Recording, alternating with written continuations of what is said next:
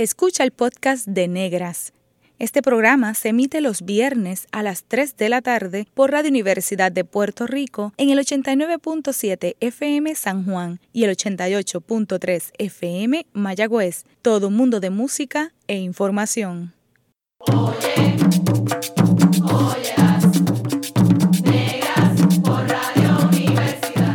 Cadena Radio Universidad de Puerto Rico presenta Negras producido por Colectivo ILE, un espacio para visibilizar proyectos antirracistas y educar de forma crítica e informada sobre la negritud y la racialización.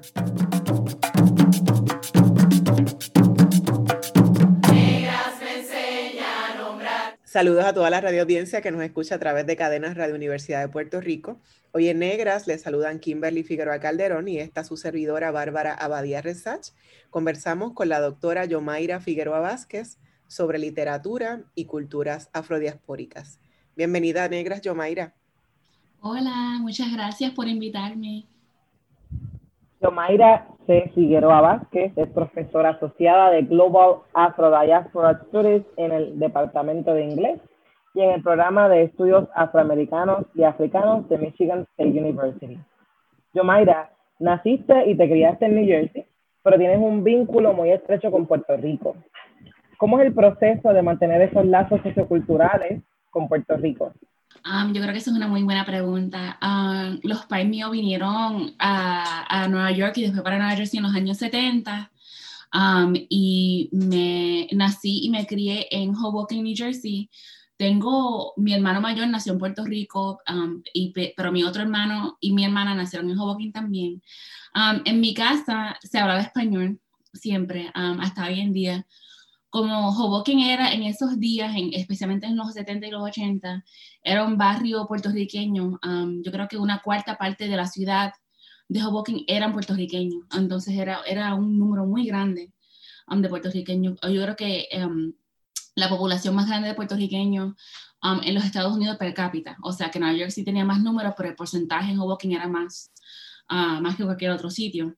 Entonces por eso nos criamos como en un barrio puertorriqueño en Nueva Jersey, um, si lo puedes creer. Um, los padres amigos también, los veranos, cuando pudieron, nos, mandaron, nos mandaban para Puerto Rico, nos llevaban para allá, especialmente si nos portábamos mal, nos mandaban los veranos para estar en, en, la barriada o en Tomás de Castro, en Cagua con la familia, um, y, siempre mantuvieron que nosotros no éramos de allá afuera. Los padres míos siempre por sus cuentos, su historia, siempre mantuvieron que nosotros no éramos de allá, nosotros éramos de Puerto Rico. Um, y eso fue para mí muy importante. Cuando después yo llegué a ser adulta, yo pude um, cultivar mis propias relaciones con la isla, con, con amigos, con diferentes pueblos que no eran um, Caguas ni Vega Y eso era como a los 18 años, yo fui por la primera vez para Puerto Rico yo misma sola con mis dos amigos. Mi mejor amiga y mi mejor amigo y nos tiramos para Puerto Rico y un primo mío, y yo le pagaba en gasolina y cigarrillo y él me, él, me llevaba por toda, nos recogimos toda la isla. entonces fue ahí que yo empecé a tener mi propia relación que no era solamente en, las barriadas o los pueblos o los montes de los países míos. y para mí eh, eso fue súper importante porque siempre mantuve ese compromiso Um, con, con, la isla y con esos vínculos fuertes con, con, mis antepasados y también con las comunidades que, que todavía están ahí, están, um, sabes, en su proceso de, de formación y cambio y, y activismo. Um, entonces siempre ha sido súper importante para mí y, y, mucha gente cree que yo nací en Puerto Rico, pero no, nací por acá y, y pues nada. Qué interesante que yo también era una de esas que pensaba que habías nacido en Puerto Rico. Eh, pero porque, no sé, las, las conexiones, los cuentos que, que, te he escuchado relatar sobre Puerto Rico, la relación que tienes con, con tu familia en Puerto Rico, eh, cuando vienes a Puerto Rico en los veranos y veo tus fotos y lo que comes y los lugares que visitas, pues uno piensa que, que has vivido en Puerto Rico y que solamente te habías ido a Estados Unidos para, para estudiar. Cuéntanos precisamente eso, ¿no? ¿Cómo eh, fue tu preparación académica? ¿Estudiaste en Rutgers y en Berkeley, en California? Em, ¿Qué estudiaste y cómo defines esos procesos de formación académica siendo una persona eh, con padres puertorriqueños. Oh, absolutamente. Pues, bueno, te diré que yo sí, una cosa que no mencioné es que tengo una familia inmensa. Mi, mi Mai tiene, um, son 18 y mi país eran 9, entonces eh, mi familia tengo por todo la... Entonces sí, siempre estoy con un montón de gente, tengo un montón de familia en Puerto Rico. Um, entonces cuando yo fui a estudiar, um, yo cuando iba a estudiar, yo como brevemente pensaba ir para la, para la UP. Yo que me quería ir para Puerto Rico para estudiar. Pero me quedé en Nueva Jersey y era, tú sabes, una cosa, en mi familia, los, los padres míos no, no estudiaron, mi papá estudió hasta el tercer grado mi mamá estudió hasta el octavo grado. Entonces yo y mi hermana somos las únicas de los cuatro que nos graduamos de la high school, somos la primera generación que nos graduamos de la, de la escuela secundaria. Entonces, para los pais míos, la idea de que yo me iba para la universidad era una cosa súper rara, estaba muy preocupado. Cuando me, cuando me llegó la, la carta, tú sabes, de la universidad, que te lleva el portfolio así bien grande, mi mamá como que se pasmó y me dijo, yo, Mayra, no hay chavo, no hay chavos, aquí no, tú no puedes ir. Entonces, pues me tiré para Rutgers y ahí yo, yo siempre quería ser um, una maestra de, de la escuela secundaria, quería, quería ser maestra de, literatura, me encantaba leer um, y, escribir. Y entonces, um, cuando llegué a la universidad, primero estudié inglés, literatura y español. Yo pensando, porque en verdad no tenía esa formación todavía, yo pensando que el ser, tú sabes, tener español como un major iba a ser como una reflexión de la vida que, que tuve o de lo que yo sabía y cuando me metí a esas clases um, era, tú sabes, literatura peninsular, todo hispano, super hispanofilia y yo como que me está, y yo me sentaba, o sea que super nerd, me sentaba al frente y I was like, uh, no, esto no es para mí, like, esto no tiene nada que ver con nada. A la misma vez, Rutgers tenía um, el departamento de estudio puertorriqueño, uno de los departamentos más establecidos de los Estados Unidos de, de, estudios puertorriqueños. Pero yo, cabecidura que era, pensaba como que like, yo me crié puertorriqueña, like, esto like, lo vivo, lo como, lo bailo, like, like, yo no necesito que nadie a mí me diga nada, nada, nada, nada, nada de ser puertorriqueña, because I know it all, lo sé todo, you know. Um, entonces, súper cabecidura, no quise y como por un año no, no tuve esas clases, pero me recuerdo que una de mis amigas me convenció um, uh, ir para alguna de las clases de ella y fui me quedé con la boca abierta. De todo lo que yo pensaba que yo sabía, que yo no sabía nada, no sabía nada, ni una chispa de la historia de Puerto Rico, ni cómo fue que mis, mis padres llegaron acá, ni nada de eso, nada de eso. Entonces para mí fue un momento en que se me abrieron los ojos y fue súper importante. Entonces, cuando yo eh, seguí con la literatura, con, con la literatura en inglés, y ahí me enfoqué en la literatura afroamericana. En ese departamento no, no se enseñaba la literatura latina para nada. Um, yo creo que hasta hoy todavía no tienen a nadie que enseñe literatura latina en el departamento de inglés de Rutgers. En los estudios puertorriqueños no, tampoco tenía literatura en ese momento, literatura latina o literatura puertorriqueña, pero estaba eh, aprendiendo la antropología, tú sabes, sociología, todo lo otro, tú sabes, historia de Puerto Rico y la diáspora, etc. Y también me interesaba mucho lo del, lo del género um, y feminismo. Entonces empecé a tomar esas clases. Yo también, súper cabezudra, como que yo no soy feminista, yo no sé lo que es eso. You know, una super, super stubborn. Entonces um, me puse a tomar esas clases y poco a poco digo, oh, wow, no solamente soy feminista, pero todas las mujeres en mi familia son también feministas, son tan, son tan fuertes, tienen, tú sabes, han hecho, tanto, han hecho tanto y han echado para adelante tanto contra el patriarcado, contra el racismo, contra, y aunque ellos no lo, van a, no lo van a pensar así, ya por yo tener esta formación, lo veo. Entonces, cuando yo fui um, para Ah, cuando estaba pensando yo en ser maestra de la secundaria, pero yo vi en, un momento, cuando yo estaba en mi tercer año del bachillerato, yo vi que había unas cuantas gente que habían llegado conmigo de la secundaria que ya no estaban, o sea, que ya habían dejado la escuela por una que otra razón.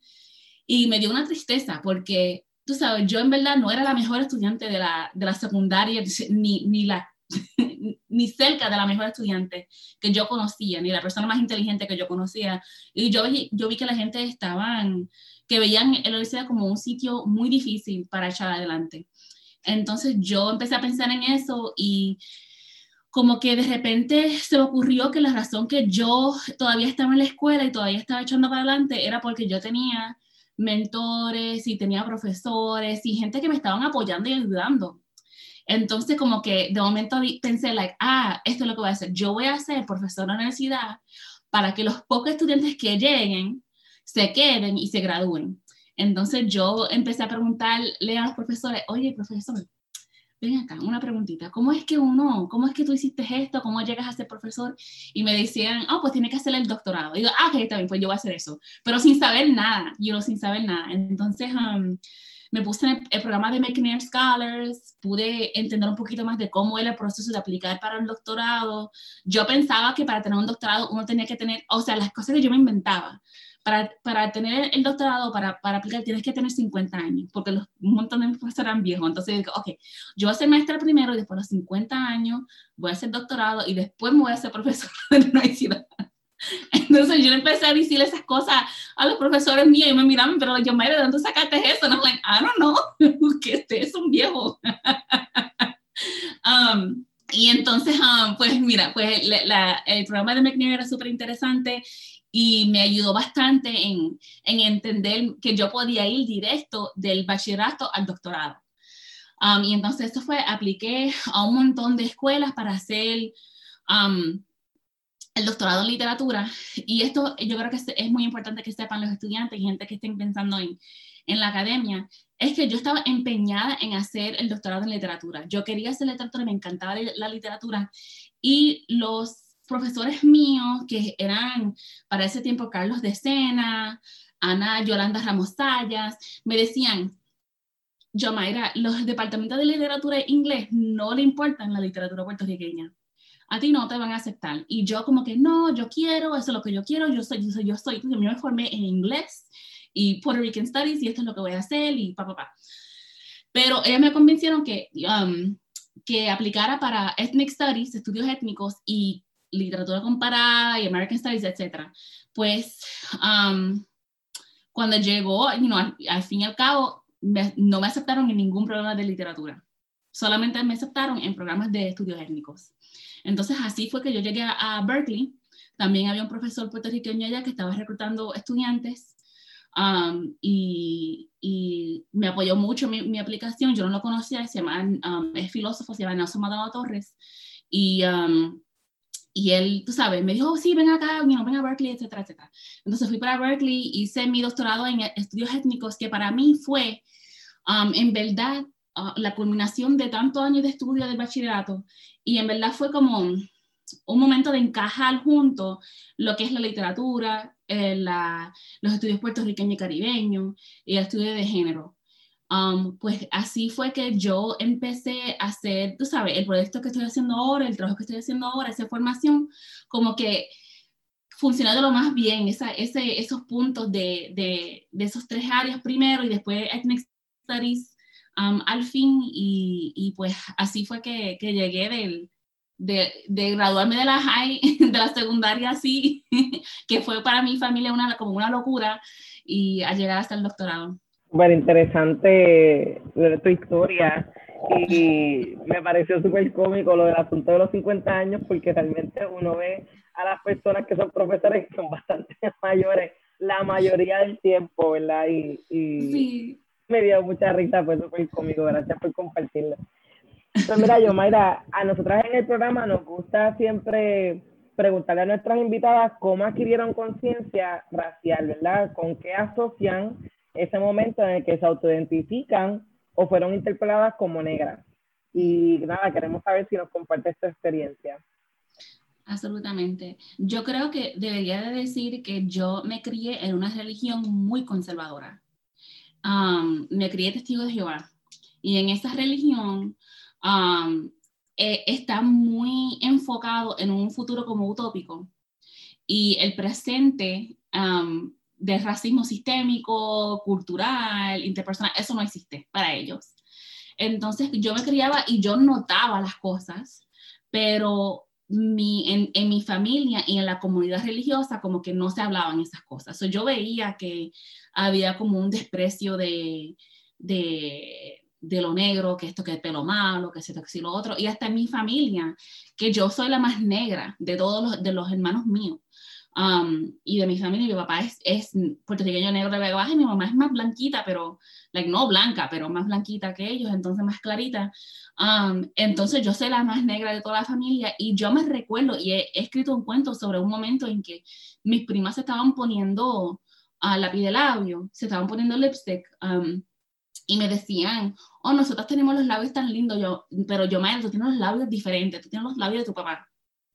Y yo como que, bien chiquitita, de 4 o 5 años, me recuerdo de ese momento en que ella estaba diciendo, nosotros somos así, pero tú eres diferente. Y para mí ese fue un momento que, que, que, que en verdad cementó la diferencia racial, pero yo todavía no tenía el lenguaje como para, para explicarlo. Um, entonces no fue hasta que yo estaba estudiando, yo creo que por eso es tan importante el, leer y estudiar estas cosas, um, e, el estudio afrodiaspórico, um, literatura y, estos cuentos y estos, este, este conocimiento de, de, mujeres negras, de personas negras que, que están hablando sobre, la, sobre sus vidas, tú sabes, estas experiencias vividas, porque fue en en aprender y ver eso que yo me sentí por primera vez que yo no estaba sola, que no era que yo me lo estaba inventando, que no era que yo era complejada, que no era, pero era que era algo sistémico, era algo que estaba pasando, era algo cultural, era algo en nuestra nación que nos estaba diciendo que um, la raza no importa, es que todos somos puertorriqueños, y eso sí que se decía en mi casa. O sea que mi, mi, los, en mi familia, porque en la ciudad donde me criaba era súper puertorriqueño, italiano y afroamericano, así, y había algunos dominicanos también. Pero para mi familia nosotros no éramos negros. O sea que los negros eran los americanos y nosotros éramos los puertorriqueños. Y similarmente, por eso, por, por el, um, porque la ciudad también era tan puertorriqueña que la gente te ve en la calle, te ve en español, etcétera, etcétera. Entonces esas cosas como no llegan, tú sabes, a la superficie, no llegan a la conversación. Pero cuando yo llegué a, la universidad, ya empecé esa formación poco a poco a pensar en lo afro, en lo latino, en esa experiencia diferente, pero todavía en Nueva Jersey en ese momento, y yo creo que hasta hoy en día hay una, like, hay una cultura de activismo en, en la Universidad de Rutgers pero está muy dividido entre los, los estudiantes latinos y los estudiantes afroamericanos. Entonces te, te dicen Spanish, así como que latino es Spanish, y los Spanish para acá, no importa si tú eres negra. Cuando yo fui para, Rock, uh, para Berkeley, eso cambió, radicalmente cambió. Um, porque yo me recuerdo que yo estaba tomando Um, primeramente me hice parte del Afro Latino Working Group y empecé a aprender más sobre la, la historia afro-latina de todo Latinoamérica, Centroamérica, el Caribe, y esto fue súper importante para mí. Um, pero yo noté que, me, que ya como, como sujeto, a mí me miraban diferentemente en California que cuando yo vivía en Nueva Jersey. En Nueva Jersey, o sea, que la gente me podía leer la cara o leer, tú sabes, algo, um, me podía ver e interpretar de donde yo era, pero en California ya eso no era posible. Has vivido en Puerto Rico, ¿verdad? Por, por, por temporada, cuando vienes de viaje, etcétera. En New Jersey, donde naciste y te criaste, en California, eh, y también California, pues estudiaste en Berkeley, pero pues está muy cerca de, de San Francisco, de, de, otras, Oakland, de otras áreas, ¿no? Eh, y ahora Michigan, ¿no? Entonces, ¿cómo, Ah, ya, ya, nos contaste un poco cómo era eh, la diferencia cuando estabas en, en Rutgers y luego en Berkeley, eh, pero ¿cómo, ¿cómo te han interpelado de formas distintas en estos distintos lugares o cómo tú has visto cómo se racializa la gente no blanca en estos espacios? Ah, sí, pues te iba a contar que en, cuando yo fui para Berkeley, una de las cosas que me pasó en el primer año, en una de las clases que yo tenía de pedagogía, um, estaba, ¿no? La, la profesora, oh, ok, vamos a, dime, you know, introduce yourself, tu, tu nombre, dónde eres, etcétera. Yo, like, yo, Mayra Figueroa, y, you know, soy puertorriqueña, soy de New Jersey, etcétera, etcétera.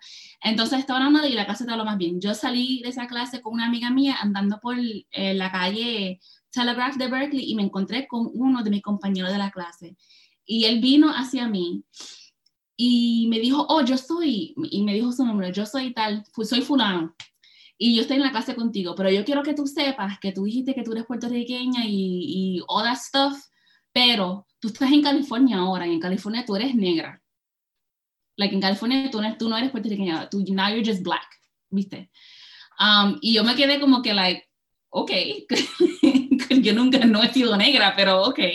Um, pero fue este momento en el cual que yo vi que el, uh, yo diciendo que yo era puertorriqueña era como una front o algo um, hacia lo negro y para mí eso como me interesó bastante y también yo vi una diferencia entre la comunidad um, de gente latina en, en, California. En California se entendía que lo latino era chicano, centroamericano, etc. O cuando yo llegaba a los sitios y yo súper feliz por fin encontrar gente que hablaba en español, que yo podía comprar un plátano, que podía encontrar un aguacate que no era el aguacate chiquitito de allá, you know? y yo entraba y la gente me miraba como si yo tuviera cinco cabezas. Y muchas veces yo hablaba con las personas españolas como, como, tú sabes, con tanta emoción, y ellos me miraban y me, y me respondían en inglés como con un disgusto, como que, usted, ¿por qué me estás hablando español? No, no estés practicando tu español conmigo, cosas así, ¿verdad? Y para mí, yo tenía 23 años, so yo era bastante joven, entonces yo como que me sentía tan y tan mal, um, porque es que yo no entendía por qué esta comunidad que en, la cual yo me había criado en Nueva Jersey, en California ya no existía, ya yo no lo tenía. Um, y entonces, ¿verdad? Empecé a, a, a, repensar uh, las relaciones que yo tenía con uh, mi identidad um, y, y, reforzar en verdad uh, la realidad que yo era una mujer negra y que dependiendo de donde yo iba a estar, me iban a leer de diferentes maneras, pero siempre negra, no importa si era puertorriqueña o lo que sea, pero siempre negra. Um, y para mí eso fue importante, pero también fue la primera vez que una comunidad afroamericana o afro de, de, la diáspora africana que no era de Puerto Rico, me aceptaron como una mujer negra. En Nueva Jersey era como tú eres, you're Puerto Rican, you're Spanish, so tú no eres una de nosotras, you know? Um, so en California fue la primera vez en que hubo esta como solidaridad entre personas negras, like, ah, ok, todos somos negros, qué jodienda, right? Like, this is a mess, ¿qué vamos a hacer? Vamos a, you know.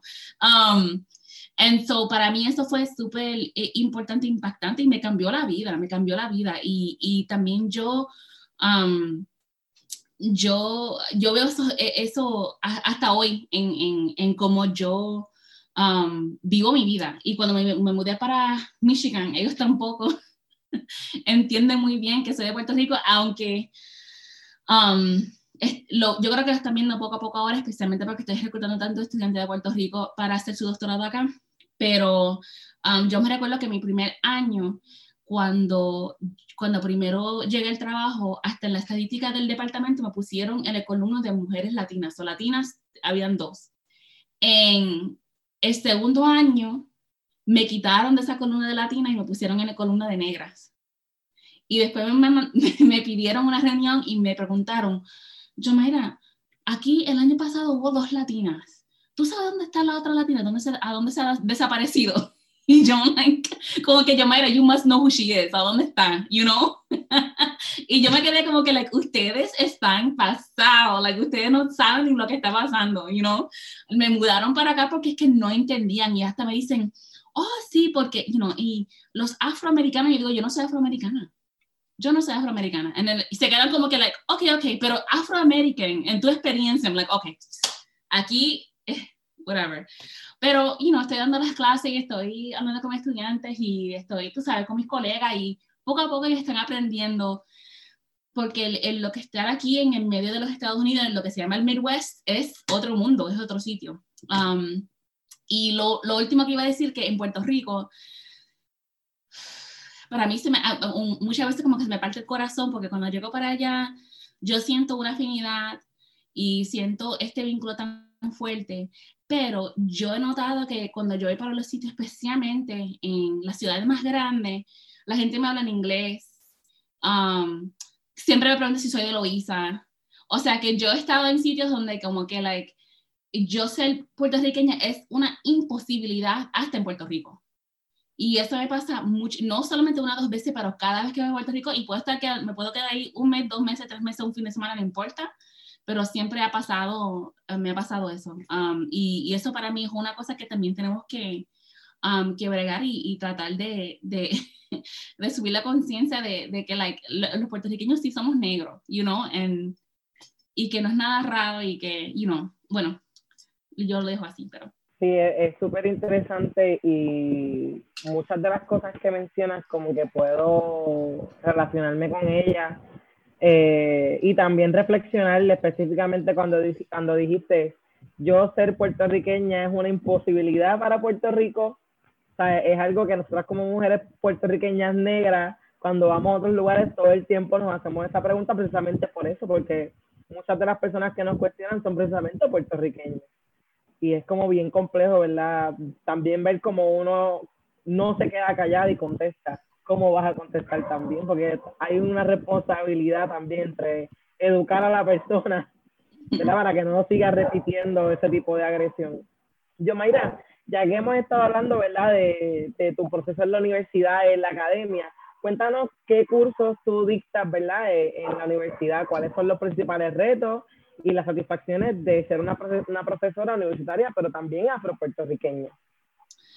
Ah, a mí me encanta, a mí me encanta ser profesora, me encanta ser profesora afro-puertorriqueña, porque yo, yo traigo a las aulas mías, a los, a los seminarios míos, esta perspectiva de, de, ser una mujer negra de la diáspora, de, o sea que puedo traerles a ellos en vida lo que, ser es una, lo, que, lo que es ser una mujer que también es sujeto colonial, que también es, o sea que like, todas estas cosas que estoy trabajando y que estoy dando clases, yo les puedo explicar, pero de una, de una experiencia personal. Entonces, aquí en la universidad yo doy la clase sobre la historia de la raza, que es la introducción al, um, a los estudios afro, afroamericanos y africanos. Y en esa clase um, yo enseño, o sea, la historia del racismo desde el siglo XV hasta el momento contemporáneo con un énfasis en el mundo latino, porque sabemos que es una de las cosas más importantes para entender el racismo de contemporáneo. Tenemos que aprender sobre el primer modo de colonialismo, el, el primer paso que era en el Caribe hispano um, y en Latinoamérica, y, y, de ahí llegamos, sabes, recogemos todo todos los modos de racismo y colonialismo y llegamos al, al, momento contemporáneo de Estados Unidos. Mi estudiante le encantan esta clase. Es más, lo voy a dar um, el semestre que viene y una de las cosas que voy a añadir, ya que va a estar en Zoom, es una clase de cinco semanas de, de bomba para mis estudiantes. yo creo que le van a gustar. Um, yo también doy clases de teoría, um, teoría descolonial, teoría de feministas de color y feministas negras. Um, doy clases sobre la literatura y cultura uh, latino-caribeña. Específicamente he dado clases sobre eh, lo latino, chicano y puertorriqueño juntos, pero Um, eso es una clase más general, pero más recientemente me he enfocado más en dar clases Um, como estamos creciendo los, los, estudiantes que están haciendo estudios caribeños, um, clases que se enfocan en, en, en, Puerto Rico, la República Dominicana y la diáspora. Um, y también doy una clase que es uh, que, que pude diseñar, que es la única clase que es, que es obligada que los estudiantes del doctorado tienen que tomar, que se llama Raza, Género y el Humano que, que habla sobre las teorías del, del, humano, lo que es el human, lo que es las humanidades um, y, y, cómo podemos repensar las disciplinas en hacer nuestro trabajo con, con una atención a las razas, racialización y el género. Entonces, esas son unas a mí yo doy un montón de clases. Eh, yo di una clase el año pasado que me encantó mucho, que era el amor descolonial y la novela diaspórica y entonces como así un montón de, y he dado clases sobre cómics, eh, novelas gráficas, graphic novels y, eso. pues sí, de todo un poco, pero me enfoco mucho, cada, cada clase se enfoca en, en lo afrodiaspórico en diferentes contextos y también comparadamente con otras diásporas de Asia y de otros sitios. Um, y también he dado clases sobre los archipiélagos um, mundial, o sea, el Caribe, de África, del, um, del, de, la, de Oceana, etc. Okay. Wow, ese currículum está ahí bien heavy. Todas esas clases que han dictado, genial. En breve regresamos con Negras y continuaremos dialogando con la profesora Yomaira Figueroa Vázquez sobre su nuevo libro The Colonizing Diasporas, Radical Mappings of Afro-Atlantic Literature. Sigue en sintonía con Radio Universidad de Puerto Rico. Está escuchando el podcast de Negras. Este programa se emite los viernes a las 3 de la tarde por Radio Universidad de Puerto Rico en el 89.7 FM San Juan y el 88.3 FM Mayagüez todo mundo de música e información.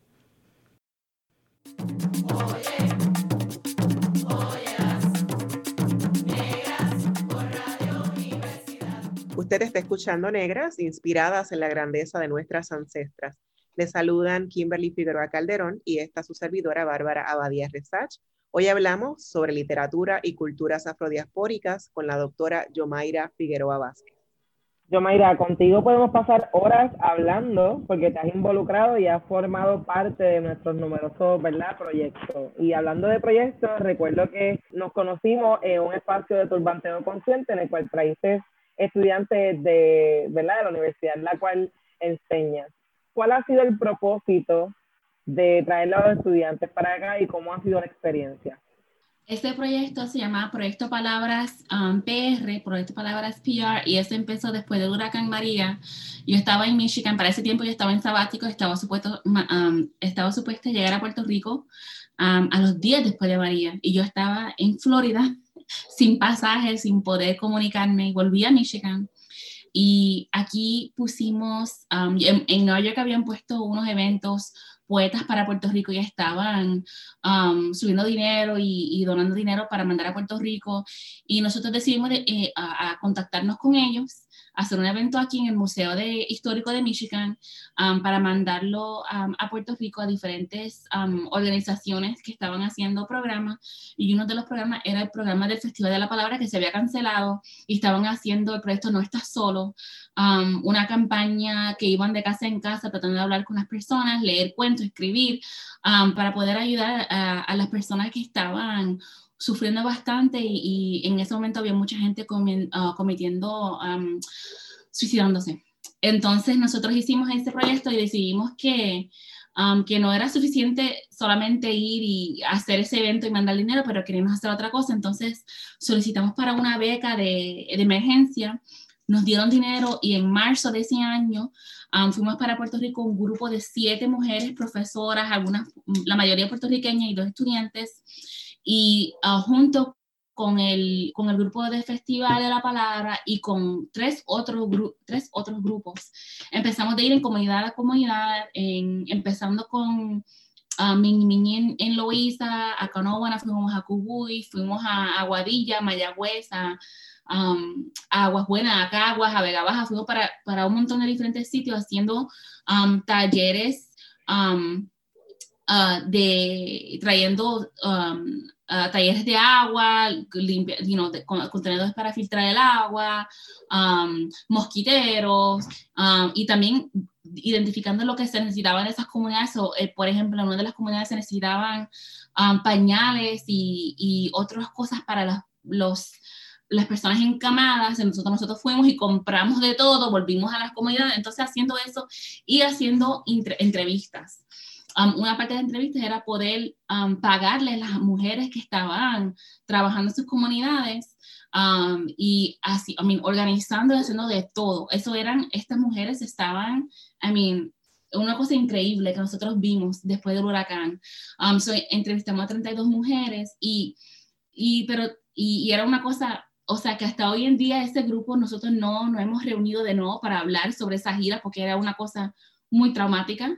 Um, tenemos esas entrevistas um, y estamos pensando en qué hacer con ellas, pero lo que hicimos en el mientras fue que pensamos que esta gira de una vez con esta beca que habíamos solicitado no era, no era suficiente, que teníamos que, que repensar cómo, cómo iba a ser la relación entre nuestra universidad, que tenía todos estos recursos, y um, todas estas organizaciones de autogestión que necesitaban recursos entonces, habían, eh, estábamos pensando traer estudiantes y que los estudiantes pagaran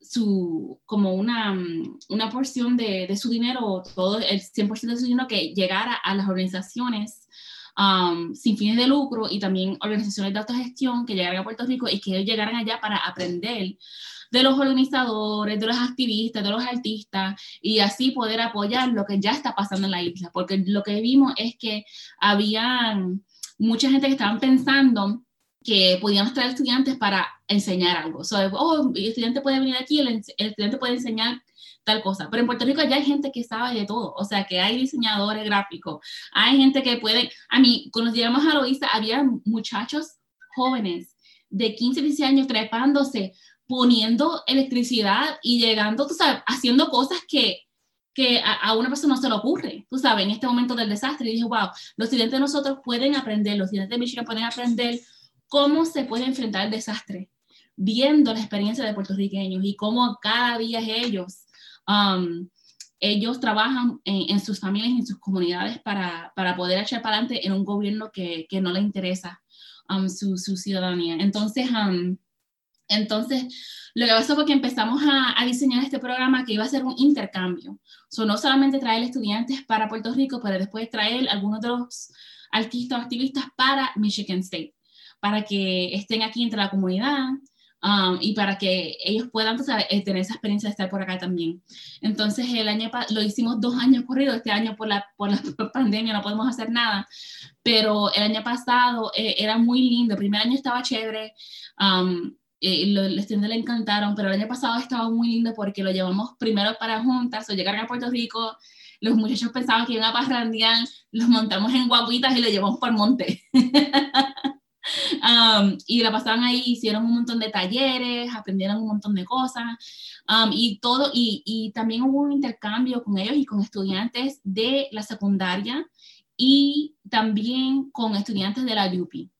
Lo importante del año pasado fue que no solamente traímos estudiantes de bachillerato, pero también traímos estudiantes de la secundaria, de la comunidad de Lansing, que queda cerquita de la universidad. La universidad es en East Lansing, pero la comunidad de Lansing es una, es una ciudad más grande, la capital de Michigan, eh, y es un pueblo bastante bastante necesidad. So, pudimos traer un, grupo de estudiantes de la, de la secundaria ahí y después pude traer estudiantes del doctorado, que tampoco ellos um, suelen poder ir para estas, estos tipos de giras.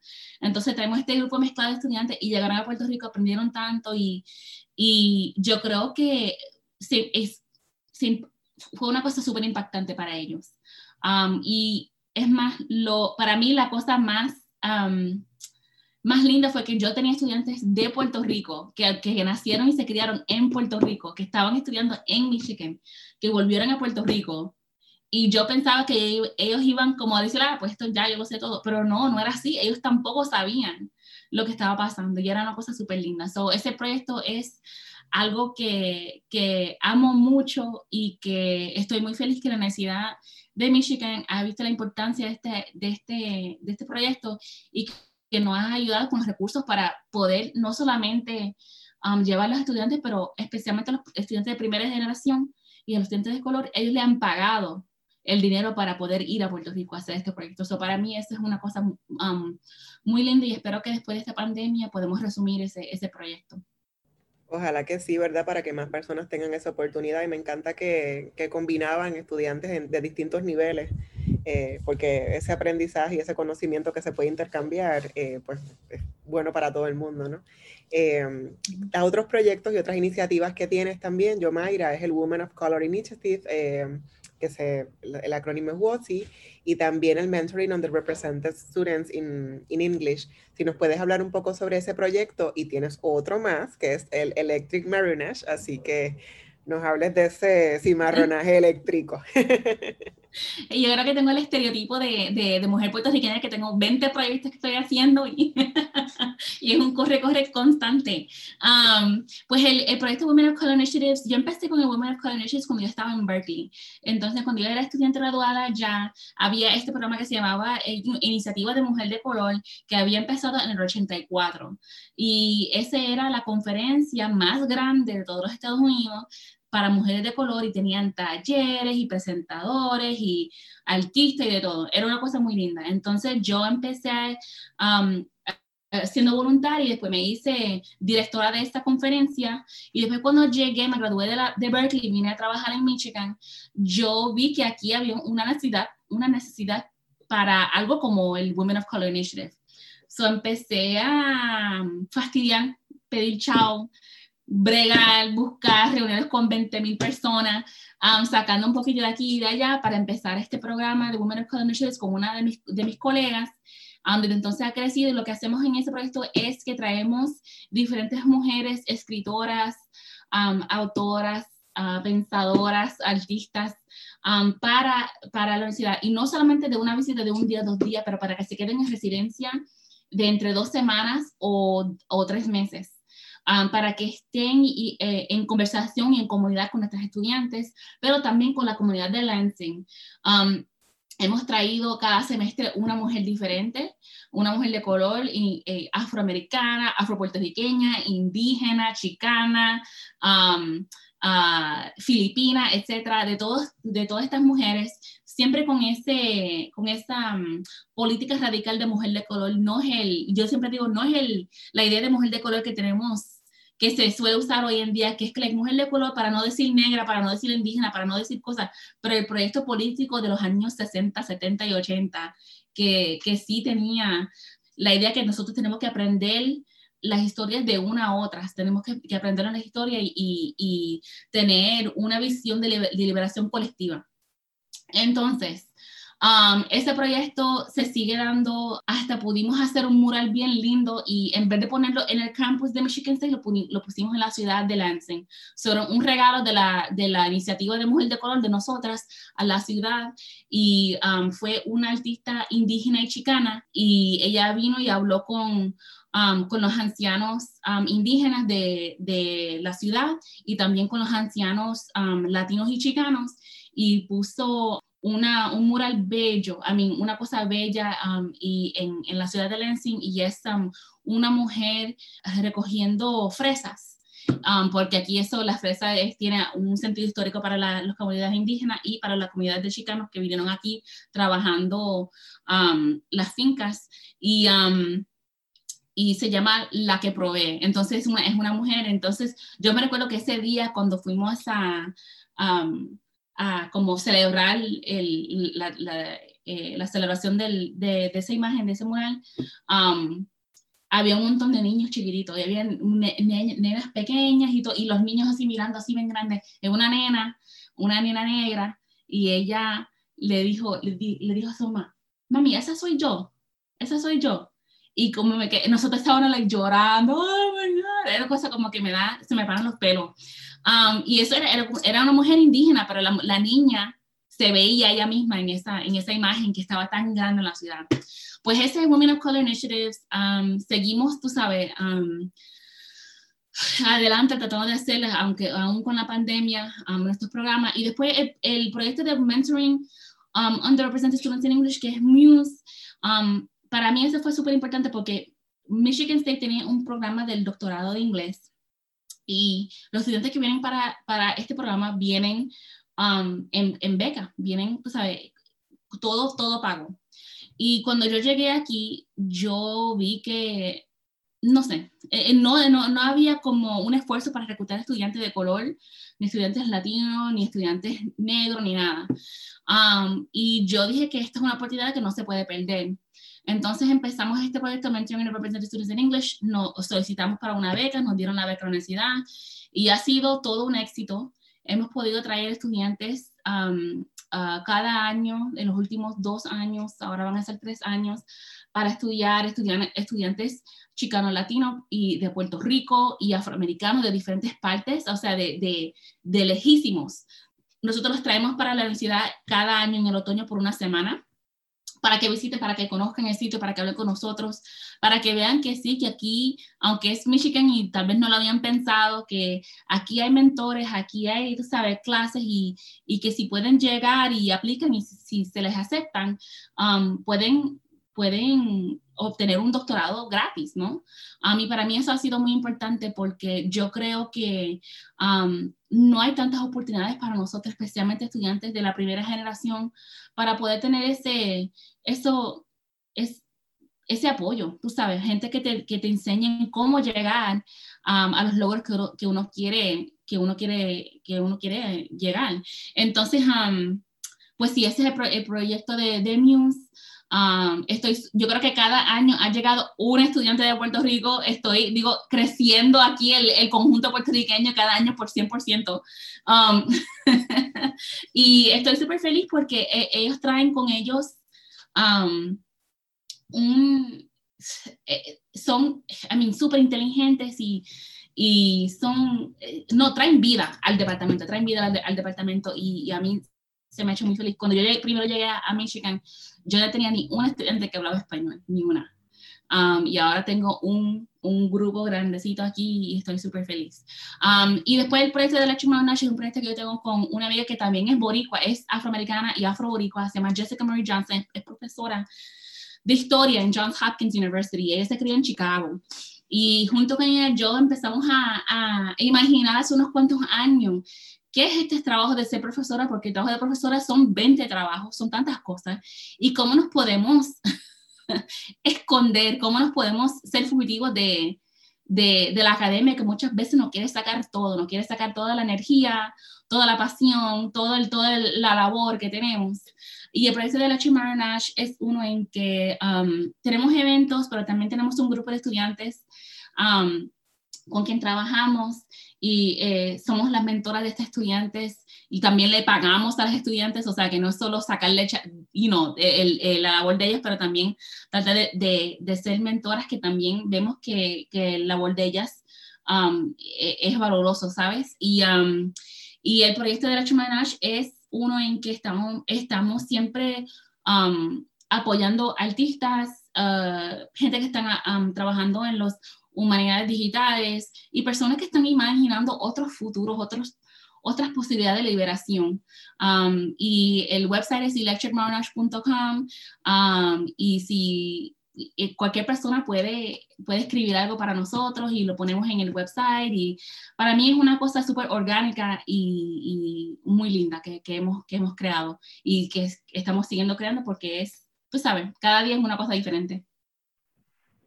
Eh, yo estoy aquí súper inspirada porque has hablado de tantas cosas y, y, para mí una de las más importantes es como que esa inspiración que da porque, por ejemplo, hay personas como yo que vemos el doctorado lejos, ¿verdad? Por todo lo que eso conlleva y yo sé que como yo hay muchas otras otros estudiantes y personas que quieren llegar ahí, pero hay tantas cosas pasando a la vez, ¿verdad? Incluyendo la pandemia que tenemos ahora, que lo vemos cada vez más lejos y tú, por ejemplo, siendo una mujer negra, eres super inspiración también, eh, ¿verdad? El asunto de la invitación a los jóvenes puertorriqueños a estos procesos. Y hablando de inspiración, ya está disponible tu libro, The Colonizing Diaspora's Radical Mapping of Afro-Atlantic Literature.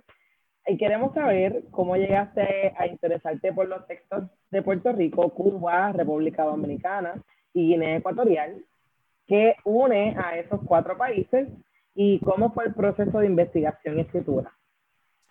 Ok, lo voy a tratar de en breve porque hay tanto que decir. Pero yo, yo empiezo por decir esto. Cuando yo llegué a hacer el doctorado en Berkeley, yo llegué allá con como la idea de que los puertorriqueños era el grupo más oprimido del mundo, que no había más nadie más oprimido que nosotros. Y cuando yo llegué a Berkeley, empecé a tomar las clases en, estudios étnicos comparados. Y de repente como que, like, me quedé como que, like, oh, espérate, déjame, déjame sentarme un minutito aquí para ver cómo puedo rastrear todas estas historias, las conexiones entre ellas, y que la opresión no es una olimpiada, o sea, que no, no se tiene que hacer ese juego. Um, pues entonces en, en, en aprender sobre las historias de, de, um, de opresión y colonialismo de, de, un montón de diferentes grupos. Um, una de las cosas que empecé a estudiar fue la filosofía africana y en uno de los libros empecé a leer sobre los debates en África sobre la literatura africana y los lenguajes de la literatura, africana y cómo eran en, en, lenguajes coloniales y los revoluciones que se formaron en los años 70 y 80, las peleas que hubo entre todos los autores, entre cuál era, tú sabes, la verdadera literatura africana. Y en uno de esos, de esos discursos, yo empecé a leer uh, el, el, trabajo de Ngugi Wa y, y su recomendación de que en África se debe escribir en sus, en sus lenguajes um, indígenas y que también al fin de su dice en el Caribe en Latinoamérica también. En ese momento yo me quedé como que like, un poquito más porque yo dije, bueno, yo soy de Puerto Rico, ¿cuál es mi lenguaje indígena? Nosotros no tenemos acceso a eso. ¿Y cómo es que podemos pensar en la descolonización, en la literatura descolonial, en teorías de liberación, si estamos pensando en lenguajes coloniales? ¿Y cómo se puede hacer esto? a ese mismo tiempo también estaba yo aprendiendo sobre la literatura de Guinea Ecuatorial, que es el único país hispanohablante en el África subsahariano. Y para mí esto fue como una cosa que yo nunca lo había pensado, yo nunca había pensado ni había, ni, ni nunca había oído, que, que, en África había un país que hablaba español, um, que también eran colonizados por España y que tenían un, un vínculo tan fuerte con el Caribe. Um, cuando yo empecé a, empecé a hacer la investigación, vi que en el siglo XIX habían um, activistas anticoloniales de Cuba, de Puerto Rico y de las Filipinas que fueron deportados, raptados y deportados a una isla de Guinea Ecuatorial que se llamaba para ese tiempo Fernando Po, pero ahora se llama Bioko. También vi que en Cuba, en el siglo XIX, cuando, cuando liberaban a, los esclavos negros y mulatos, los deportaban, a Guinea Ecuatorial para, para la isla de Fernando Po, que es Bioko.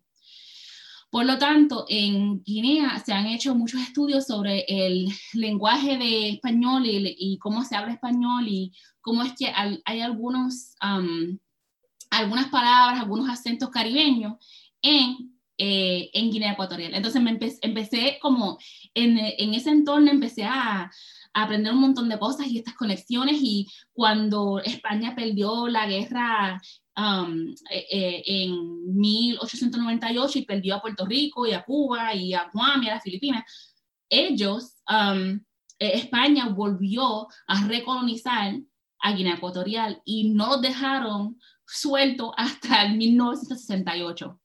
Entonces, para mí, esta fue una conexión directa con la pérdida de esta guerra y cómo eso afectó um, cómo nos afectó a nosotros en Puerto Rico, sabemos en 1898, pero cómo ese año también afectó a Guinea Ecuatorial.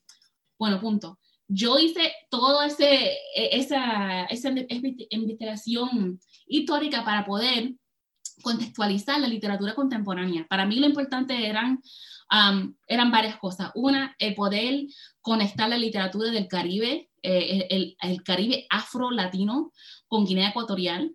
Um, para hacer un, un mapeo diferente del, Atlántico Negro, cómo sería si pensábamos en el Atlántico Negro desde la perspectiva de sujetos um, hispanohablantes o diaspóricos, um, cómo podemos tener una conversación de, de, de, que de sur a sur en el norte, cómo podemos centrar en esta conversación las mujeres, en la teoría feminista descolonial y qué tenemos que aprender cuando estamos poniendo al centro sujetos que muchas veces están periferizados, ¿verdad? que, eh, y tengo un argumento en el, en el, libro sobre cómo es que Guinea queda fuera de, estos discursos y después cómo los afrolatinos que, quedan fuera de un montón de discursos y cómo es que podemos ponerlos juntos para poder aprender más sobre estas preocupaciones que, que, hablo en el libro, que son las relaciones, intimidades, lo que es el fiel presencial, las reparaciones, Um, el futuro y el mar. Entonces, para mí el, el, libro um, habla sobre 16 diferentes novelas, música, imágenes, artistas, um, y en verdad trata de, de, de tejer junto lo que se ha roto sobre en los últimos 500 años, en la relación entre personas negras Um, en, el mundo moderno. Um, entonces, así es que llega al, proyecto de, de Discolorizing Diasporas. Um, y pues nada, estoy feliz que ya está en el mundo y que ya salí de él. Eh, tienes otro libro en camino que se llama Archive of Disappearances, has sido mentora de muchos estudiantes, eres miembro del Black Latinas No Collective. Eh, ahorita mencionaste cómo las mujeres afrolatinas también tienen como que pensar cómo fugarse de esa academia que nos chupa la energía, que nos quita eh, tanto porque tenemos que hacer tantas cosas. Te has convertido también en public scholar, estuviste muy vocal hablando del caso Jessica Crock, que se hacía pasar por, por afrolatina. ¿Cómo describes el panorama académico para las mujeres afrolatinas? Hay tanto que hacer. Hay tanto que hacer. Yo creo que una de las cosas que me he dado cuenta y, de, cuenta y cuando yo hablo con mis estudiantes siempre digo que nuestras perspectivas, nuestra ética, nuestras experiencias se necesitan en la academia. y que hay un sinnúmero de cosas en que podemos dar nuestra, donde podemos poner nuestro esfuerzo y nuestra labor. Y que esto es solamente, los proyectos que yo hago y las cosas que tengo son solamente un poquitito de lo que puedo hacer. pero yo, yo sé que algunas veces yo veo que, la, que, que mis estudiantes o Um, personas que quieren hacer doctorado tienen miedo, ven proyectos ya hechos completos y piensan yo no puedo hacer ese proyecto porque ya está hecho, se ve tan grande. Y luego yo digo, no, nuestra perspectiva todavía no ha entrado, o sea, y, todavía no ha llegado um, um, a llenar todo lo que puede llenar. Entonces hay, hay, mucho que hacer. Y para mí el libro que estoy trabajando ahora es, me emociona mucho porque tiene que ver mucho con mi familia en Puerto Rico, es este momento en que estoy también tejiendo lo personal con lo teórico y lo histórico y viendo cómo es que los puertorriqueños negros aparecen y desaparecen del, del archivo colonial y cómo estos archivos alternativos como fotografías, documentales, música, etcétera, estos otros sitios son archivos cotidianos en el cual nos podemos encontrar después de, de, haber sido borrados por los archivos que, que, no son neutrales de, de, de, Puerto Rico y de los Estados Unidos. Yomaira, ¿con qué sueñas? Mira, yo sueño con, con, la liberación de, de, los pueblos negros mundialmente. Cadena Radio Universidad de Puerto Rico y Colectivo ILE presentaron Negras, asumiendo nuestro justo rol como forjadoras de cambio. Acaba de escuchar el podcast de Negras le invitamos a que nos sintonice los viernes a las 3 de la tarde por Radio Universidad de Puerto Rico en el 89.7 FM San Juan y el 88.3 FM Mayagüez. Todo un mundo de música e información.